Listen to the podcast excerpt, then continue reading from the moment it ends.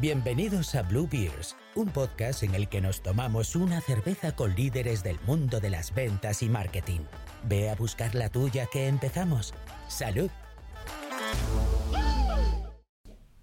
Bueno, eh, hola a todos. eh, nuevamente aquí eh, en el podcast de Bluebirds y bueno, esta semana contamos con un invitado, eh, lo que yo llamo un heavyweight, ¿no? Alguien que tiene mucha experiencia, además que tiene muchas ganas de compartirla con nosotros.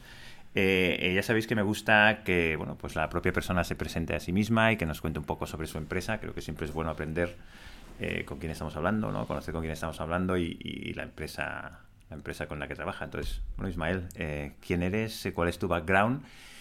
¿Y, y qué hace Atsmurai? ¿Qué hace tu empresa? Muy bien, bueno, primero de todo, muchas gracias por, por invitarme. Eh, espero que bueno, pues pueda brindaros un poco parte de mi experiencia que he ido eh, labrando en este camino dentro del mundo de, de, las ventas y que sobre todo también pues a las personas que, que escuchan el podcast pues les sirva un poquito también pues para tener otro punto eh, de, vista distinto sobre el mundo de las ventas. Eh, para presentarme muy brevemente, pues eh, me llamo Ismael, llevo aproximadamente 12 años dentro de, del sector de, de, las ventas y dentro de las ventas haciendo foco principalmente en, en las ventas de espacios eh, publicitarios eh, a través de soportes, como puede ser Facebook, como puede ser Google, y más recientemente pues en una de las compañías que más rápido está creciendo aquí en, en Barcelona y a nivel nacional, que se llama Adsmorai, eh, donde pues ayudamos a las compañías principalmente a mejorar su posicionamiento en, en las campañas de publicidad en, en medios digitales eh, y cuando hablamos de medios digitales pues hablamos de la red de Google, de las redes sociales, de programática y les acompañamos en todo este proceso pues para que para que se sientan agrupados y para que sus presupuestos de, marketing pues verdaderamente pues tengan estos retornos publicitarios que, que ellos buscan. Eh, resumiendo muy brevemente qué, qué es Atsmurai y cómo hacemos las cosas, eh, Atsmurai es una compañía que nació hace, hace nueve años, es una compañía de core tecnológico, de hecho nos, nos, nos sentimos como una compañía de AdTech, eh, donde tenemos nuestro propio software y precisamente utilizamos este software para, para, ayudar a estos anunciantes a que su toma de decisiones eh, pues sea lo más eficiente posible eh, con estos presupuestos publicitarios. Como entendemos además que, que la industria es muy variopinta y que hay eh, todo tipo de posibilidades en el mercado. No solo tenemos esta tecnología para poder vender la tecnología pues, a aquellas compañías o aquellas agencias que no quieren externalizar la parte más de agencia, eh, entendiendo por agencia pues eh, esta agencia 360 digital que, que, da ese tipo de soporte en la parte estratégica, pero nosotros también pues tenemos esta parte de, de, agencia en la, que, en la que ayudamos a los anunciantes con nuestra propia tecnología y con nuestros diferentes equipos eh, de soporte pues a, a, precisamente que tengan éxito en sus campañas de publicidad. Eh, en esta parte de de, agencia, pues hemos ido construyendo diferentes eh, líneas de negocio que entendemos que si juntamos todas, pues minimizan eh, el, el, riesgo de, de, que las inversiones publicitarias pues no sean eficientes. Por eso tenemos perfiles de account managers especialistas en estrategia, tenemos perfiles especialistas en creatividad, perfiles especialistas en gestión de perfiles orgánicos, perfiles especialistas en implementaciones técnicas porque entendemos que eh, eh, a medida que se va sofistificando la publicidad en entornos digitales, pues eh, la parte tecnológica y de medición cada vez tiene un peso mayor. entonces, bueno, pues si juntamos al final todas estas líneas de servicio con, con, nuestro propio software, pues nos queda una propuesta de valor que entendemos que es un tanto diferencial en, en la industria, no solo en, en, Mercado España, sino pues en, en, todos los retos que seguramente os iré contando ahora un poquito más adelante que tenemos de crecimiento eh, con, con Atsmurai.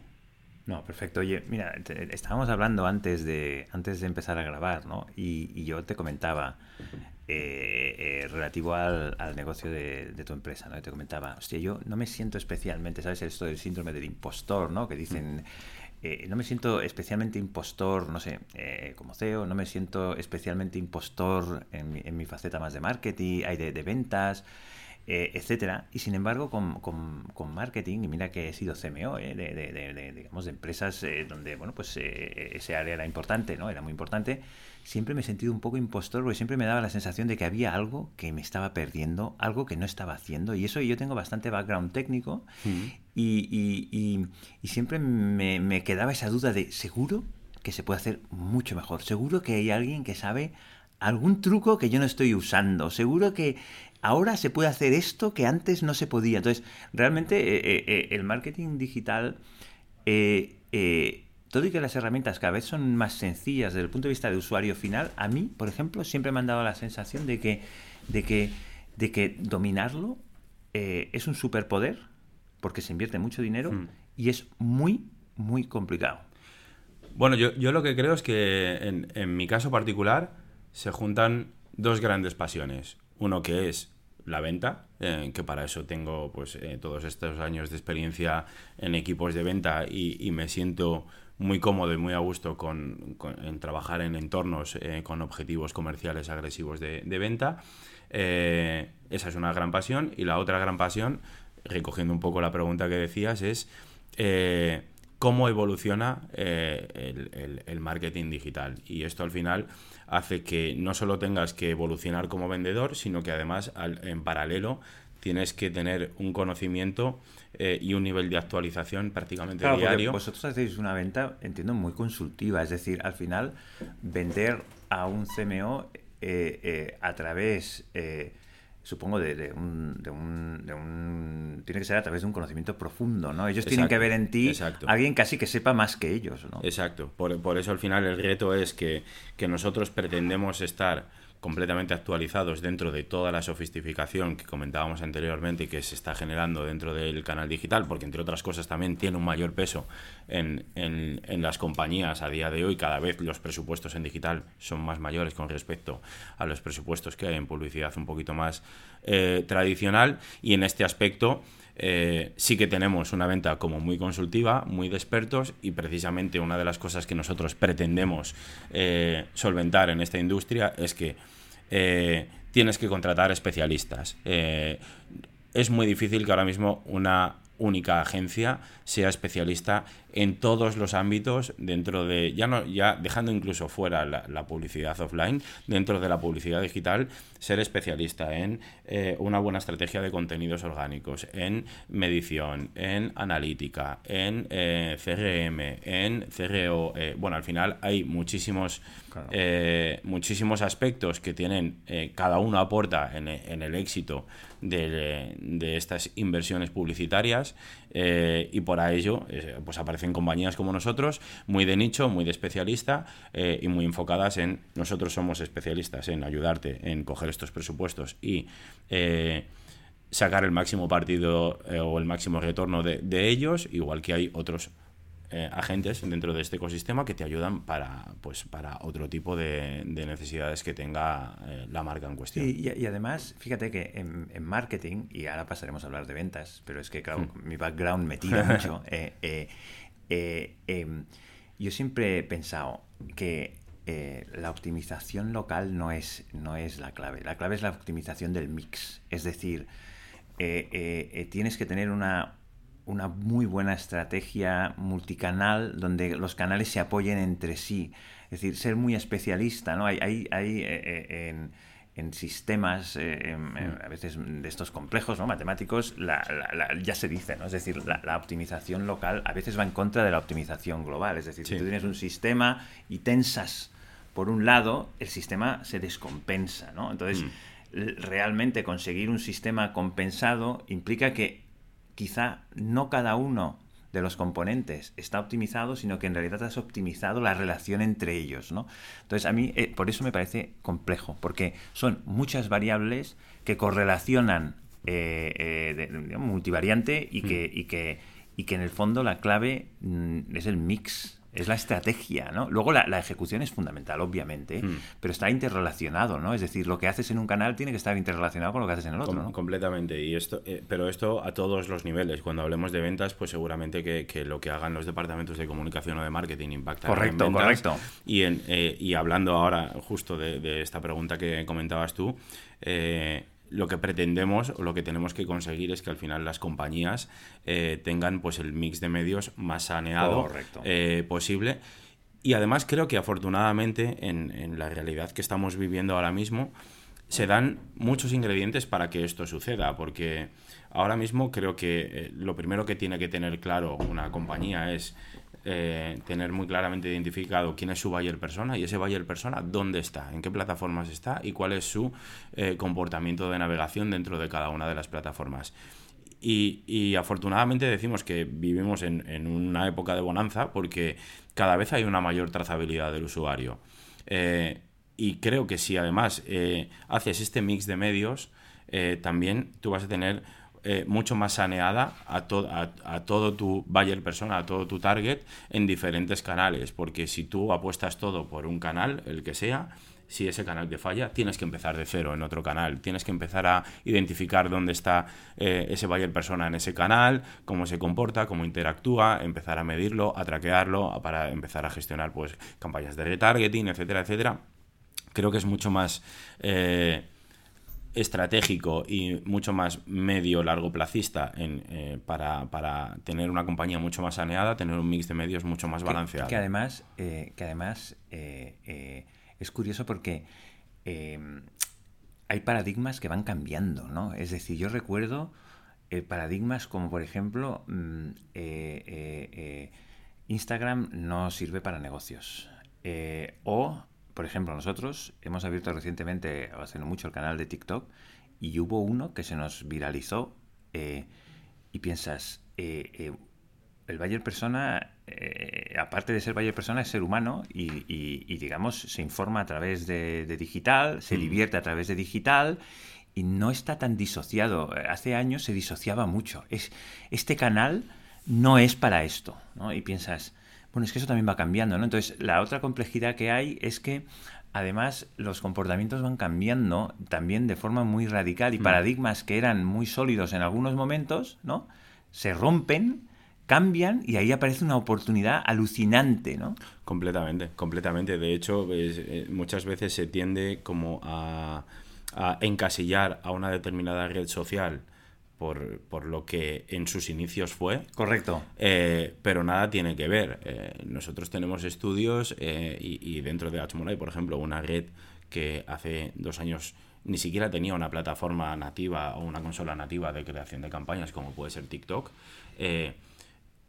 a día de hoy es una plataforma clave en, en, la mayor parte de las compañías que trabajan con nosotros. Y aparentemente da la sensación de que su buyer persona inicialmente eh, parece que no está ahí. Correcto. Pero sí que están ahí. Igual que hay otras plataformas como, como Meta que parece que están en cierto desuso, pero Meta te sigue dando unos ratios de conversión brutales en, en, las campañas. Por, por eso te decía que, que ahí tienes, ahí, eh, y con esto ya, digamos, acabo el topic este, eh, porque nos interesa mucho también conocerte más a ti, ¿no? personalmente, y en tu función de, de, director de ventas o de VP de ventas, ¿no? Pero por eso te decía, ¿no? cerrando el círculo, que en marketing yo siempre tenía el síndrome del impostor, porque siempre pensaba que iba por detrás de la curva, siempre pensaba que me estaba perdiendo algo, siempre pensaba que había algo que seguro que si lo usaba todo iba a ir mejor. Eh, eh, y eso es por un lado apasionante y por otro lado frustrante, ¿no? Porque entonces eh, yo, por ejemplo, sí que, sí que veo mucho valor tener un partner estratégico que te ayude a hacer las reflexiones. Es decir, no se trata de saber más o saber menos. Se trata de poder aprender con alguien que está obsesivamente dándole vueltas al tema, como vosotros. Tal. Nosotros, por ejemplo, en Bluebirds estamos obsesionados con cómo podemos hacer a los vendedores tener más éxito. y, bueno, pues eh, eh, eh, además de forma muy honesta, ¿no? creemos que, ayudamos a los clientes, no porque sepamos más, porque somos más listos, sino porque es que estamos obsesionados con eso. ¿no? Mm. lo mismo entiendo que pasa con vuestra compañía. Estáis obsesionados ¿no? con aprender las nuevas tendencias, con entender cómo funcionan y todo ese conocimiento que sacáis ¿no? de, de, bueno, pues de, vuestra, de vuestra actividad diaria tiene un valor espectacular para, para, un CMO de una empresa que puede ser muy bueno, ultra bueno, pero que necesita alguien con quien reflexionar. Sí, de hecho, eh, es que es tan sencillo como que el éxito de Adsmolai pasa porque los clientes que trabajan con nosotros tengan buenos resultados. ¿Qué quiero decir con esto? Que nosotros eh, tratamos de, dentro de toda esta variedad de plataformas, y por eso vinculándolo un poco a la respuesta que había dicho anteriormente del mix de medios y demás, eh, pretendemos ser lo más agnósticos posible. No nos vamos a casar con ningún canal, simplemente propondremos aquellos canales que para eh, las marcas mm, X que trabajen con nosotros le funcionen mejor. porque tenemos claro que el éxito es que esa compañía tenga los mejores resultados posibles en sus campañas de digital, porque bajo nuestro modelo de negocio todo el mundo gana así.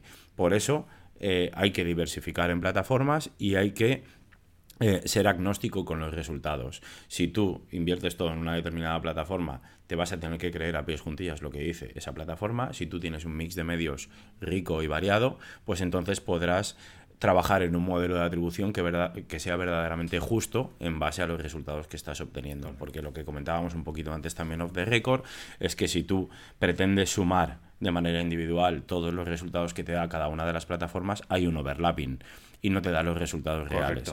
Por lo tanto, al final es importante el eh, externalizar o si tienes equipos in-house con especialistas que, saquen aprendizajes de ese mix de medios y que sean lo más agnósticos posibles para verdaderamente contabilizar lo que se tiene que contabilizar. Oye, podríamos estar hablando de marketing un montón, para mí me gusta, la verdad, eh, tal. pero oye, eh, vamos, vamos a hablar un poco más de ti, es decir, ¿cómo has llegado a las ventas? Eh, ¿Cuál es tu background? Cómo, por ejemplo, entraste en Ads Murai, que además me lo has explicado antes y me ha parecido súper interesante, y llegaste pues a, dirigir el equipo, ¿no? Es decir, mm. explícanos un poco tu background, eh, un poco más en detalle. Eh, eh, ya sé que hay gente que le, cuesta un poco, pero es que queremos conocer a la mm. persona también. ¿no? Bueno, de, una manera más directa o indirecta, como, he dicho al, principio, he estado, llevo 12 años vinculados con, el mundo de las ventas. En, en una primera fase inicial, eh, trabajé en, en, proyectos tanto para Google como para Facebook, donde era una venta quizás un poquito más indirecta, donde eh, en un perfil más de account manager o de account management tú tienes tu propio portfolio de clientes y la única métrica por la que te miden eh, efectivamente es porque acompañes a esos clientes en ese journey de, mejor conocimiento de plataforma que no nos vamos a engañar, acaba derivando en mayores volúmenes de inversión publicitaria y por lo tanto mayores volúmenes de revenue. Tú, empezaste en, en gran empresa.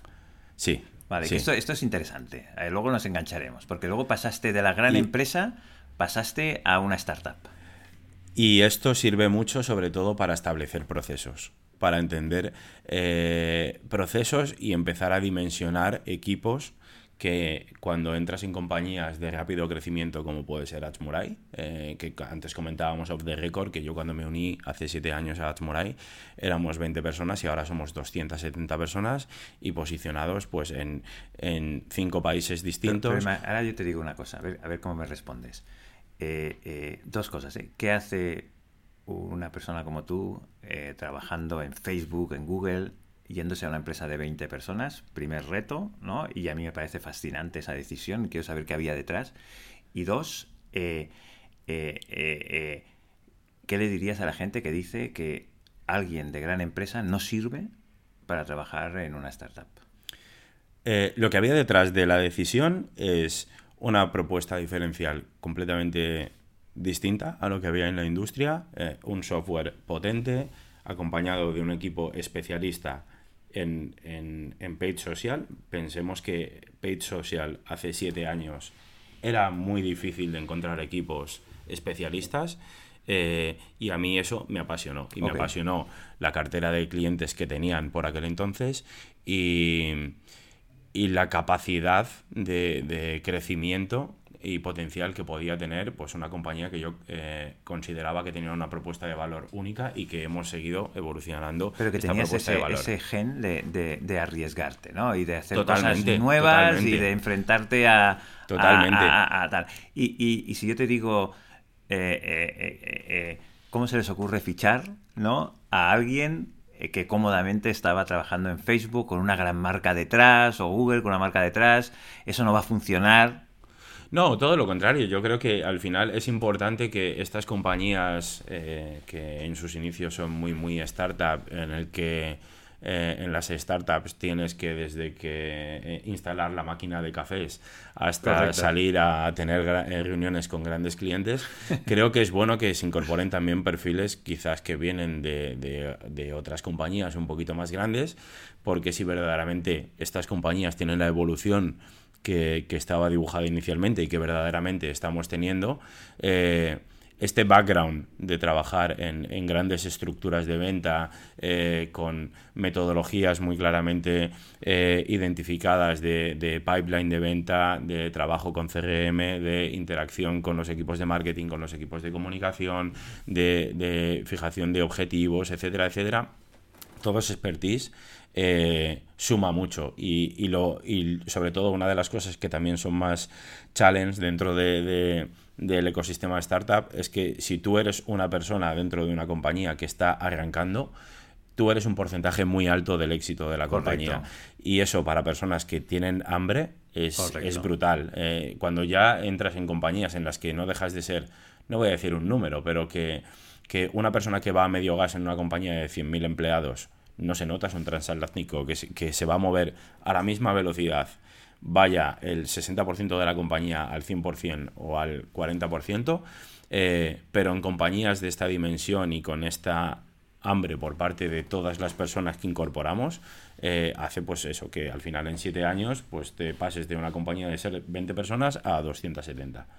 Pero tienes que tener esa energía dentro de... Hostia, eh, porque lo típico me imagino es, pero tío, ¿qué haces dejando Google ¿Qué haces dejando eh, tal para irte a Achmurai, que supongo que en aquel momento, eh, pues bueno, no es lo que es ahora. Eh, y por lo tanto, supongo que tienes también esa resistencia a veces del entorno de decir, tío, lo has conseguido, has entrado en una gran empresa, no sé qué, ¿no? Bueno, primero de todo, porque el, y ya orientando seguramente que la conversación a un mundo más de ventas, el, primer ventas que tiene que tener una compañía es el CEO. Y cuando el CEO te coge y te cuenta el proyecto, te está vendiendo Correcto. el producto. Eh, y a mí me vendió un, proyecto que, que, que, me motivó desde el minuto uno y que precisamente por eso sales un poco de ese círculo, entre comillas, de confort que eh, que puedes tener en una gran compañía, eh, pues para, para, sentirte una pieza clave importante eh, en, en Ese es el fuego que hay dentro, ¿no? De decir, yo quiero tener impacto, y esto, ¿no? y esto, y esto va en la personalidad. Correcto, estoy de acuerdo. No todas las personas valen para esto. Y creo y nosotros, por ejemplo, cuando que, tenemos una política de, de, contratación muy agresiva, porque estamos creciendo muy deprisa, casi todas las preguntas que hacen la criba inicial, es, sobre todo más de, la capacidad personal que tienen las personas de verdaderamente mostrar ese hambre de, crecimiento. Queremos perfiles que, vayan con todo. Eh, si, si, van a ser perfiles cómodos, aunque sean excelentes a nivel técnico, eh, no encajan para, una compañía como la nuestra. Correcto. Eh, vamos a hablar un poco de cómo, una cosa que a mí me gusta preguntar y creo que, es, que, explica mucho es, Oye, ¿cómo es una semana eh, eh, de Ismael? Eh, ¿Cómo te organizas? ¿Qué reuniones tienes y con quién las tienes? ¿no? ¿Qué miras? Y más o menos cuándo lo miras. entiendo que debes tener algunos proyectos que van surgiendo, pero ¿cómo es tu rutina? Eh, bueno, mis semanas, eh, bueno, esto es bastante como habitual de decir, pero no tienen siete días. Seguramente que se me, se me hacen que tienen el doble de días eh, por, la cantidad de setas que te salen cada día. O a veces, o a veces en ventas, no sé si te pasa, eh, menos, porque a veces te gustaría que los meses durasen 40 días para acabar de cerrar aquello que tienes pendiente, ¿no? Sí, pero bueno, afortunadamente no estamos en ese punto, así que... Eso es, genial. Eso es genial, eso es genial. Pues mira, eh, estableciendo un poco dinámicas, eh, para nosotros es súper súper importante. los lunes tenemos, bueno, todos los días hay, hay dailies entre diferentes, diferentes personas de cada uno de los equipos, porque obviamente dentro de un equipo de ventas pues hay diferentes squads y, y cada uno uno tiene pues sus diferentes dailies, pero los lunes para nosotros eh, siempre es el, día eh, de, los status, por así decirlo. Nosotros, eh, como he comentado anteriormente, tenemos esa doble vertiente en la que vendemos producto, es decir, nuestro software, pero también vendemos servicios. Entonces hacemos status de pipeline con todas las líneas de producto que nosotros vendemos. Primero para tener esa sincronía y que también podamos proyectar ese forecast de activación de, clientes para los equipos que finalmente pues, van a dar el soporte a sus clientes.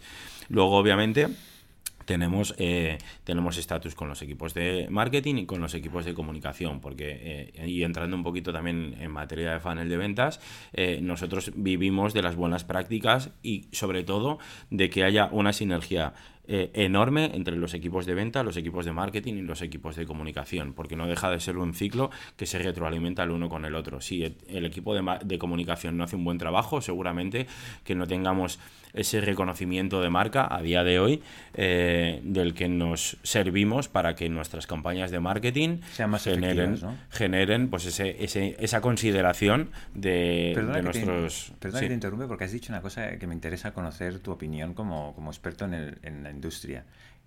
¿Qué les dirías a aquellos que dicen no, una empresa eh, como una startup no, no debe invertir en marca. Yo, por ejemplo, eh, voy a opinar. ¿eh? Yo pienso que no. Yo pienso que la marca es importante, que, que, se puede construir marca desde un thought leadership, de, de, de, digamos, de contenidos, que no hace falta hacer un anuncio en la tele, pero, pero, pero a veces tiene sentido, ¿por qué no? ¿no? Entonces, son esos paradigmas que están cambiando. ¿no? Em, cuando me has dicho, por ejemplo, estabas hablando, ¿no? y, y, antes de la, de la, conversación me estabas diciendo, antes de empezar a hablar, me estabas diciendo comunicación y marketing, lo tenías separado, ¿no? Hmm. Eh, eh, pienso, ostras, es que, es que me parece muy interesante ¿no? el hecho de tener un equipo de comunicación que, empuje la conversión por un reconocimiento de marca. Normalmente se desprecia eh, eh, eh, en la industria, hmm. ¿no? Hasta un cierto tamaño la inversión en marca. ¿Tú qué les dirías? Pues que están completamente equivocados. O sea, seguramente que, que, la percepción que tiene cada persona dentro de lo que es su industria o la vertical a la que se dedica, pero yo particularmente dentro del sector publicitario tengo la sensación de que el ecosistema de agencias está ultra atomizado. Cada vez hay más, cada vez hay más especialistas y cada vez la variedad de competidores que te encuentras es mayor. ¿Cómo tú despiertas ese interés genuino, interés genuino importante, ¿eh? Eh, eh, de estas personas que entendemos que son nuestros potenciales compradores para que estemos en el top of mind? Pues generando marca. Y generar marca puede estar acompañado de presupuestos publicitarios por detrás, pero también tiene una parte de creatividad súper eh, super potente. Es decir, puedes tener posicionamiento en medios, pero también puedes tener participar en eventos, webinars. Eh, hay una riqueza de acciones de posicionamiento que simplemente te permiten estar ahí y que cuando una compañía diga, ostras, estoy pensando en cambiar de agencia de medios que me gestione las campañas de publicidad, aparezca, aparezca.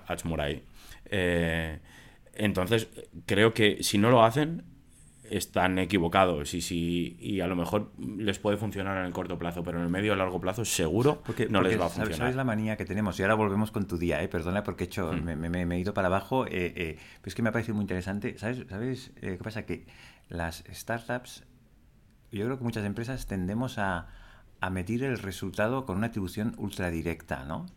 Es verdad que es un modelo sencillo, hmm. pero es que no es tan sencillo, ¿verdad? Es decir, no va así, ¿verdad? Es decir, la cosa va, es más complicada, ¿no? Es un sistema, como decíamos antes, es un sistema complejo, ¿no? Entonces... Eh, bueno, a ver, eh, uno de los principales, entre comillas, no sé si llamarlo defectos, pero sí eh, mm, dificultades que se encuentran las startups en sus fases iniciales es que tienen que tener resultados en el corto plazo. Correcto. Eh, y es muy difícil eh, convencer a, cuando hablo con anunciantes eh, o, en, primera persona con lo que hemos vivido en, en es muy difícil convencer a, esas, a esos CMOs o a aquellas personas que deciden sobre los presupuestos de marketing de una startup que tiene que apostar por la marca porque en un medio largo plazo le va a generar un volumen de retorno mucho mayor que en el corto plazo. Es como un super turbo, ¿no? Que le pones a la máquina, ¿no? Sí, sí, al, final al final es, es eh, evangelizar mucho de, que tienen que entender que para tener unos éxitos eh, razonablemente buenos en el medio y largo plazo, tiene que haber una apuesta clara por, el, por la parte alta del funnel, por así decirlo, por el, por el reconocimiento de marca. Eh, en Achmoray también había una mayor urgencia eh, o un mayor cortoplacismo en los primeros años, obviamente, porque eh, el ciclo de vida de una startup empiezas a generar en los primeros años, o si no es muy difícil seguir proyectando este crecimiento. Pero ahora sí que estamos en, la capacidad de poder construir esta marca y que esta marca eh, hace que a día de hoy para nosotros, para los equipos de venta, nos sea mucho más sencillo o por lo menos entremos ya a las conversaciones eh, con, las personas que tenemos delante nuestra en las reuniones con, una parte de, eh, con la sensación de que hay una parte de los deberes que ya están hechos. sí. Oye, y volviendo otra vez, que me he ido por otro lado, volviendo otra vez a tu día, me decías, oye, los lunes es un día de estatus, revisamos dónde estamos, ¿qué más? Explícanos un poco cómo avanza tu semana o... Bueno, la, semana normalmente... Eh, eh, a mí lo que me gusta, el éxito, el éxito de una organización de, ventas es que eh, cada una de las personas que tienen responsabilidad comercial tengan la mayor cantidad de reuniones posible, porque obviamente eso quiere decir que si tú te dedicas a tener tres, cuatro reuniones comerciales por día, pues seguramente que por, por, aquello de los porcentajes de conversión, del forecast y, demás, eh, tenemos claro que tendremos mayores probabilidades de éxito. Nosotros los lunes por lo general es un día que tratamos de tener lo más limpio posible de reuniones comerciales, primero porque eh, tenemos aprendido que los lunes no es un buen día para tener reuniones comerciales, porque nosotros seguramente que al perfil al que, con el que nos vamos a reunir eh, no es el mejor día para esa persona para escuchar a, equipos comerciales que les vienen a vender eh, les vienen a vender un producto o servicio y lo aprovechamos para hacer todos estos estatus. A partir de ahí, resto de la semana, muy foco en organizarse las, reuniones que tenemos. Eh, para nosotros es muy importante que en estas reuniones haya un trabajo previo a esa reunión. Y el trabajo previo a esa reunión es conocer muy bien con quién te vas a sentar, qué problemas tienen, para directamente en, esa primera reunión comercial demostrarles que verdaderamente entendemos cuál es la problemática que tienen y, directamente vamos con una solución ad hoc para ellos. Por lo tanto, eh, para nosotros el, sentarnos con un cliente y, presentar a Achmurai o cómo le puede ayudar no es una reunión repetitiva, constante, como, como entre comillas, como un copy-paste de un, de un PowerPoint. Eh, requiere un trabajo por detrás muy extenso de investigación, de conocimiento, de ver cómo están haciendo las cosas, etcétera, etcétera, para que en esa reunión sea lo más efectiva posible. Eh, y ese es el día a día de, de una organización de ventas. Estatus, para estar todos alineados, para entender cuáles son las prioridades y a partir de ahí organización de toda la, semana de todas las reuniones que tenemos para en esas reuniones brillar al, eh, brillar al máximo. Respondiendo sobre mi persona, donde quizás no tengo unos objetivos de venta individuales, sino que respondo por unos objetivos de venta de un departamento, eh, mi rol es el de ayudar. Eh, eh, lo hablábamos antes un poquito of the record, el papel de un VP Sales no es el de ser un policía que, vaya detrás de, cada una de las personas apretando para que se llegue a un objetivo. Se tiene que apretar y hay que ser exigente. Pero el papel de un VP Sales es el de ser un facilitador. Un facilitador donde tú, eh, donde todas las personas del equipo de ventas, cuando ellos consideren, porque son los que tienen el pulso con, con la oportunidad, pues eh, determinen si tienes que entrar a según qué tipo de, conversación, si puedes ayudarles eh, en algún caso previo que hayas vivido, si tienes que entrar en la parte de negociación. Eh, al final tienes que ser un facilitador para que las cosas pasen, porque yo soy un eterno convencido de que si yo hago bien mi trabajo y ayudo a mis vendedores, o a las personas que venden y que tienen objetivos individuales, el equipo llegará a sus objetivos de departamento. Eh, por lo tanto, eh, mi día a día es el, estar sobre todo a disposición de, estas personas en, sus reuniones y, por supuesto, marcar las directrices. Eh, y la estrategia comercial que se tiene que seguir. Esto es hablar de apertura de mercados, hablar de nuevas industrias donde vamos a entrar, hablar de políticas de negociación, políticas de pricing, de hacer que ese funnel comercial eh, funcione de la forma más ágil posible y que las reuniones de feedback y, los, eh, y las retros y los 360 sean lo más eh, enriquecedores posibles, porque al final nosotros no solo respondemos por unos objetivos económicos, sino que también tenemos que, entre comillas, rendir cuentas a marketing y comunicación de qué es lo que nos está llegando para darles feedback, para saber cómo tienen que ellos también establecer pues, sus estrategias de comunicación, sus estrategias de marketing, para que al final todo fluya de una forma mucho más natural. ¿Hacéis más outbound, inbound? Eh, ¿Qué mix tenéis ahí? Eh, bueno, hacemos obviamente las, dos estrategias eh, con, los equipos de marketing. Tenemos un equipo de marketing especialista en inbound marketing. Eh, y ese inbound marketing, una vez que, recibimos pues proactivamente ese interés por parte del usuario, se le hace un scoring y si ese scoring en base a diferentes variables es lo suficientemente alto directamente se traslada al, al, comercial o se le asigna al comercial de, de turno. La, eh, la, parte de outbound marketing, nosotros tenemos eh, eh, una serie de perfiles que nosotros llamamos market research, donde están identificando oportunidades proactivamente en el mercado y estas oportunidades, como obviamente sí que son más frías porque no hay un interés genuino previo por parte de, de, de, esta persona, sino que nosotros vamos directamente a estas personas.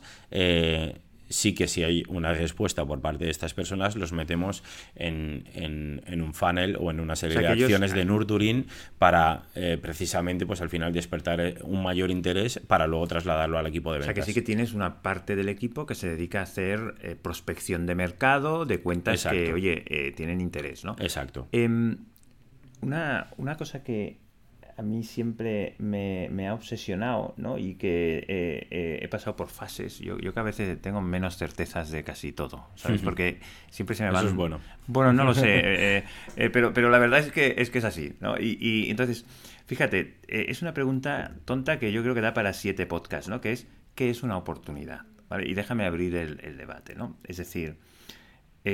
una reunión con la persona correcta de la empresa correcta es una oportunidad, sí o no? Eh, porque una oportunidad para nosotros es algo que hay que perseguir, que hay que cerrar, que hay mm. que dedicar esfuerzo, ¿no? Mm. Y una oportunidad descartada es dinero ahorrado si eres suficientemente bueno identificando y descartando ¿no? lo que no es una oportunidad. Entonces nosotros decimos, oye, una oportunidad es una reunión con la persona correcta de la empresa correcta, y estos son bastante eh, eh, parámetros bastante objetivos porque los identificas al principio, ¿no? Mm. Y luego nosotros decimos, en un escenario concreto. ¿vale? Se habla del band, se habla de estas cosas, ¿no? Budget, authority. Eh, eh, eh, yo en mi experiencia pasada, mm, por, porque vendía soluciones bastante disruptivas, pues nadie tiene budget para pagar una solución que no sabe que existe. ¿no? Hmm. Entonces nosotros lo hemos generalizado con este concepto que llamamos escenario. Escenario es, oye, una empresa que se encuentre en una situación en la que normalmente vendemos bien, es una oportunidad, hay que empujarla, ¿no? Hmm. Por supuesto, el escenario ideal es que quieren comprar. Eso es un escenario ideal. Pero, por ejemplo, una empresa que tiene, no sé, Salesforce y, están rellenando formularios eh, para reportar eh, la actividad de ventas, eso para nosotros es una oportunidad. Porque la persona no tiene budget, pero nosotros sabemos que el pain es profundo y que si lo apretamos suficiente, ¿no? Hmm. En un porcentaje razonablemente alto, podremos acabar convirtiendo. Entonces, identificar qué es una oportunidad y qué no es clave, ¿no? Porque en el fondo eh, eh, es, es, es, un indicador de inversión realmente, ¿no? Entonces, mi pregunta, mi pregunta para ti, porque aquí hay muchos, muchos elementos eh, que caracterizan, a, digamos, a, cada empresa, ¿no? Pero, ¿qué es para ti una oportunidad? Cuando alguien tiene una reunión, ¿cómo sabes que eso tiene que acabar generando un deal en Haspot? A ver, para nosotros una oportunidad eh, el primer filtro, por así decirlo, de, oportunidad es cuando marketing determina que, un lead está lo suficientemente caliente como para trasladar al equipo de ventas. El equipo de ventas entonces recoge ese, lead y hace eh, un análisis de ese lead donde detecta verdaderamente cuál es el margen de mejora de, esta, de esta cuenta. ¿Por qué? Porque afortunadamente es cierto que eh, Internet ahora mismo te da muchísimas herramientas para detectar qué potenciales problemas pueden tener. Eso es un superpoder, ¿eh? El hecho de que, la compañía... Eh, yo he estado en compañías, por ejemplo, yo cuando estuve en Red Points, mm. nosotros, antes de tener la reunión, de hecho, a la hora de buscar las empresas, buscábamos empresas con problemas graves, ¿no? Eh, cuando encuentras a la empresa con un problema grave, la probabilidad de convertir es, es mucho mayor, ¿no? Sobre todo porque ya vas a, la reunión con una, con una, certeza de en cuanto saque, es como el as de bastos. En cuanto saque este tema, eh, y lo puedo demostrar además porque Internet me da las herramientas para demostrar, pues no sé, que tu fuente de tráfico eh, en, Google eh, no te está traqueando bien. O eh, me he metido en Internet y he visto que estás lanzando campañas de publicidad en Meta, pero resulta que no tienes el pixel bien metido. O he visto que... Incluso cosas de estas, ¿no? tan básicas como controlar o tan básico como, la inversión, ¿no? Tan básico como estás lanzando un copy de, de venta con una imagen de de marca, eh, de, awareness. Eh, al final, eh, una vez, y volviendo un poco a, lo que comentaba, una vez que marketing nos pasa esa oportunidad, el, equipo de ventas hace esta investigación y entonces llega el momento en el que llegamos a la reunión. Nosotros en esa reunión proactivamente ya le presentamos estos problemas que hemos identificado para que vea que hay un ejercicio, una reflexión por detrás y un trabajo por detrás del equipo de ventas de, de ¿Cómo determinamos? Porque tú le puedes presentar un problema. Correcto. Y te, pueden decir, correcto. Y te pueden decir. Pones a la defensiva, soy, a lo mejor. Soy consciente, eh, ya lo estamos trabajando. Eh, no tenía ni idea, pero tenemos nuestra agencia, ya nos lo arreglará. Te, eh, encuentras o, gente que directamente ni me preocupa. Y, te, encuentras gente que. Porque yo, por ejemplo, en, en pain-based sales, vamos a decir, a veces tienes que ser muy cariñoso para no poner en evidencia a la, a la compañía, ¿no? Porque no se trata de humillarles, ¿no? Si no se trata. Por supuesto. Correcto, correcto. Quiero decir que eso es una línea muy fina, ¿no? que hay que, decir, muy cuidadoso correcto, con, correcto. con las palabras. ¿Te, encuentras gente que se ponga como a la defensiva de decir, oye, eh, eh, eh, o, realmente podéis. En base a cómo articuláis. Realmente no, porque ten en cuenta que el, cliente al final siempre tiene el poder de. Tú, o sea, tú lo que le estás transmitiendo es que has detectado un problema en su organización. Y tú, en el mejor escenario, estás ahí para proponerle que, una compañía como Adsmoray le pueda ayudar a solucionarlo. Y luego él tiene dos caminos que coger. Él me interesa o no me interesa. Por lo general no tengo mala aceptación cuando presento que he encontrado un problema concreto en, sus campañas de publicidad. Hay cierto agradecimiento, cierto incluso incredulidad por parte de desconocimiento de no, no sabía que pasaba esto y cómo, eh, una vez que se sucede esa conversación, cómo nosotros, contestando a tu pregunta, determinamos si esto acaba derivando en una oportunidad real o no. Porque te pueden decir, como te decía, pues lo tengo detectado, gracias, eh, pero, pero no me interesa. Nosotros siempre eh, tratamos de cerrar las reuniones con un next step, next step claro, de, de poder seguir avanzando. Y afortunadamente tengo un equipo lo suficientemente maduro, porque ya pues es un equipo que lleva un determinado tiempo en, el mercado, como para determinar si ese next step es real o ficticio. Muchas veces aquí también depende mucho del feeling que te da la persona, el feeling que tengas en la reunión, pero nosotros siempre tratamos de eh, cerrando las reuniones, eh, sacar un next step claro de, vale, pues eh, nosotros, ¿qué te parece si te proponemos esta fórmula de trabajo y te pasamos un, code por ello? O nos das acceso y terminamos de identificar este pain, o el, next step que toque.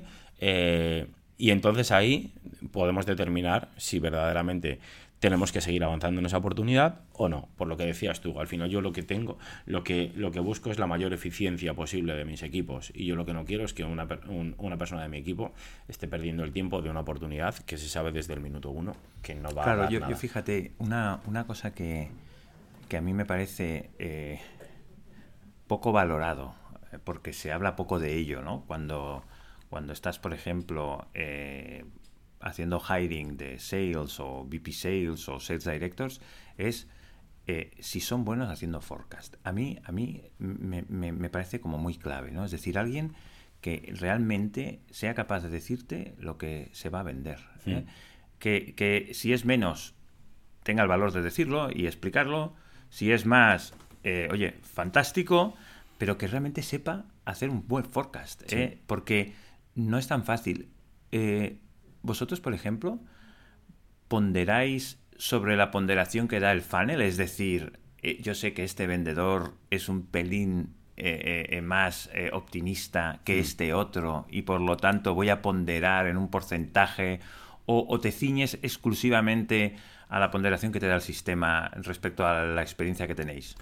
Em, a ver, como, lo organizamos nosotros, es primero em, los vendedores no se gestionan ellos el forecast, lo gestiono yo. Eh, también contamos con una suerte que el, paso de los años y el crecimiento de las organizaciones siempre te da. Y es que al final siempre acabas acumulando cada vez más histórico y por lo tanto cada vez más datos para la toma de decisiones. Eh, creo que para nosotros fue fundamental un cambio que hicimos hace, hace cuatro años cuando eh, empezamos a medir absolutamente todo pues a través de diferentes herramientas que, te permite la industria para medir verdaderamente eh, el porcentaje de éxito. Y a ese porcentaje de éxito nosotros le aplicamos diferentes variables.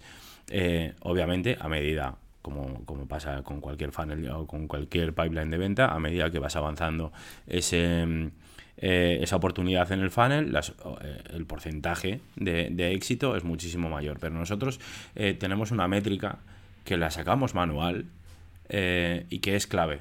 Y es que nosotros sabemos perfectamente, para nosotros, el, de todo el funnel de venta, nosotros tenemos claro cuál es el momento más importante de ese funnel de venta, que es esa primera reunión. Nosotros sabemos que si en esa primera reunión eh, como comentábamos anteriormente, donde ha habido un trabajo y una dedicación previa, detectamos esa oportunidad y esto se ve reflejado en un next step, eh, nosotros tenemos una probabilidad de éxito súper, súper alta. Por lo tanto, obviamente, el llegar a esa primera reunión, en el momento que llegas en esa fase, a esa primera reunión, las probabilidades de éxito se, se, disparan. Y, eso, y es una métrica que nosotros tenemos, afortunadamente, desde 2018, 19, 20, 21 y que aplicamos ahora a 2022 y que ya estamos aplicando para el business plan de 2023.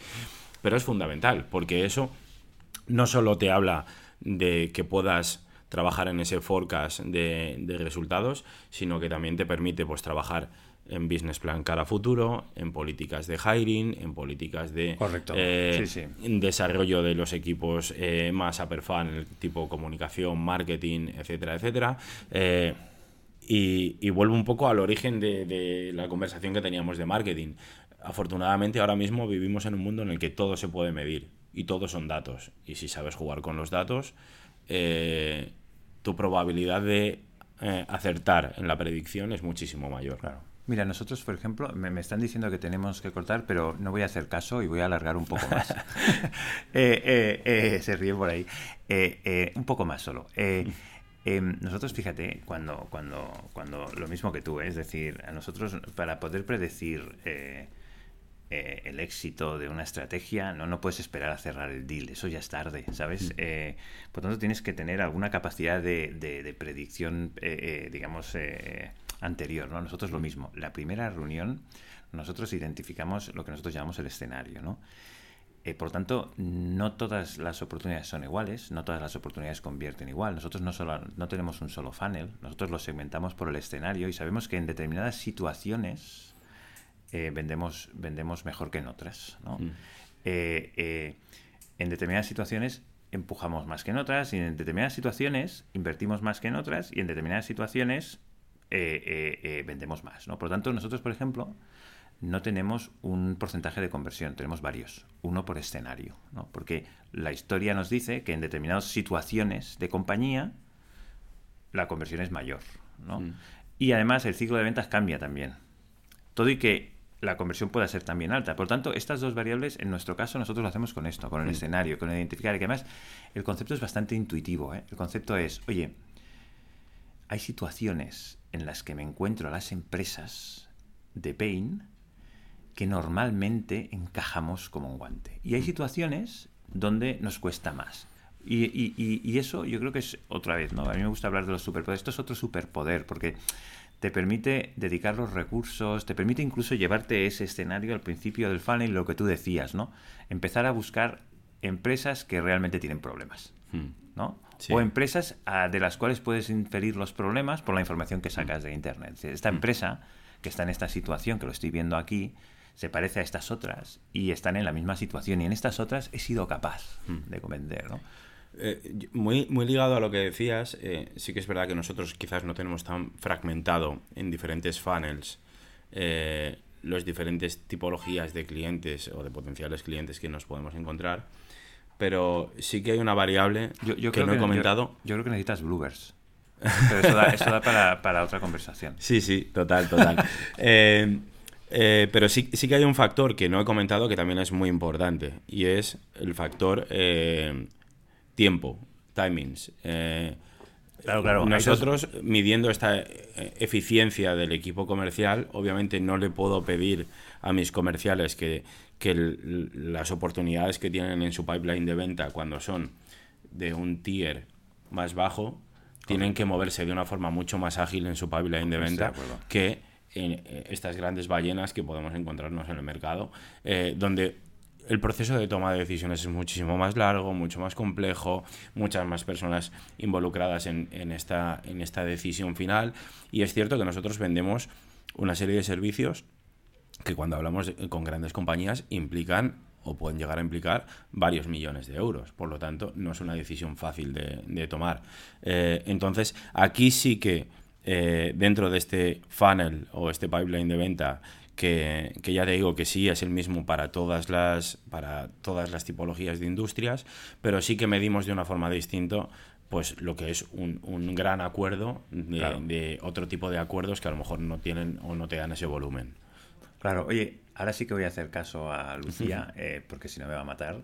Eh, Ismael, ha sido un placer. Eh, yo creo que necesitamos parte 2 ¿no? Eh, sí son pues, dos, ¿no? Eh, encantado. Para darle un poco más de, profundidad al, tema. Y rompemos el mito de que las segundas partes nunca son. Correcto, correcto. Hay que hacerlo. y nada, oye, te agradezco muchísimo que hayas venido, que hayas compartido con nosotros pues tu experiencia eh, y y nada, eh, a todos vosotros que habéis eh, estado pues escuchando, pues también muchísimas gracias y, lo que digo, vamos a intentar volverlo a traer. Estupendo, pues nada, un, un placer haber estado aquí las veces que queráis, por supuesto, y nada, espero que os guste y nos vemos en el episodio 2. Este podcast está producido por Bluebirds. Gracias por escucharnos. Nos vemos en el próximo episodio.